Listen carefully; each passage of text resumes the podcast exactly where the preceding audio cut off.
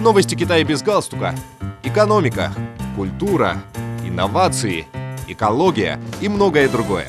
Обо всем этом без политики. Здравствуйте, дорогие друзья!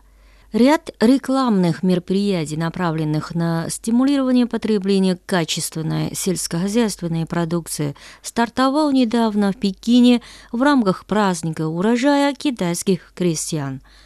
По информации Министерства сельского хозяйства и сельских дел КНР – Рекламные мероприятия, которые ежегодно успешно проводятся с 2018 года, поспособствовали продажам сельскохозяйственной продукции на общую сумму более 80 миллиардов юаней. Это примерно 11 миллиардов 600 миллионов долларов США.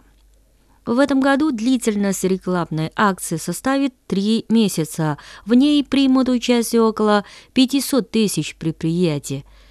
Китайские гиганты электронной коммерции Alibaba, Dingdong и Pinduoduo, а также стриминговые платформы и супермаркеты воспользуются преимуществами рекламной акции, такими как скидки и освобождение от уплаты определенных сборов для стимулирования потребительской активности и разделения радости от сезона богатого урожая между городскими и сельскими жителями, говорится в сообщении ведомства. Праздник урожая китайских крестьян, который отмечается в стране с 2018 года ежегодно приходится на День осеннего равноденствия, один из 24 сезонов китайского сельскохозяйственного календаря или на период с 22 по 24 сентября, когда в Китае ведутся активные сельхозработы. За последние десятилетия индустрия потребительских товаров Китая продемонстрировала устойчивый рост как доходов и прибыли, так и глобального влияния, сообщил недавно представитель Министерства промышленности и информатизации КНР. По его словам, совокупные операционные доходы и прибыль этого сектора выросли соответственно на 35% и 64,5% за последние 10 лет.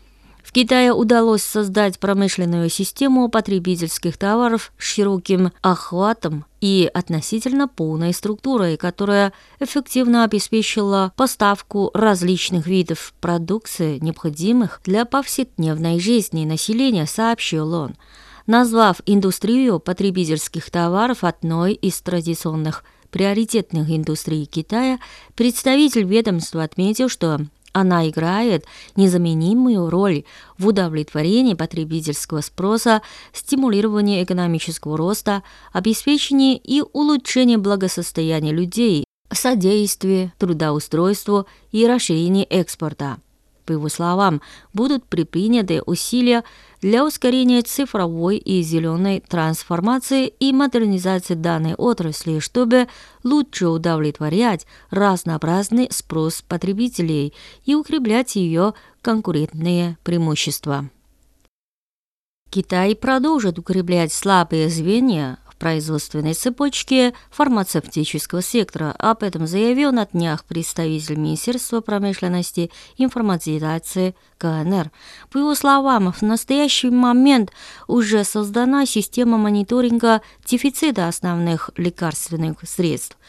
Удалось обеспечить стабильные поставки 100 наименований медицинских препаратов.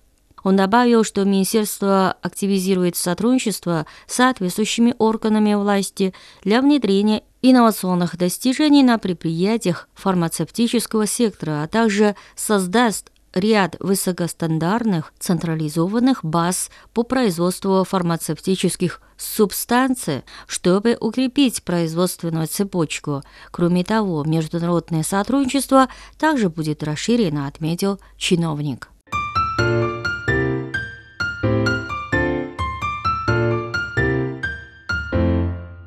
Дорогие друзья, мы передавали последние новости Китая. Спасибо за внимание. До новой встречи.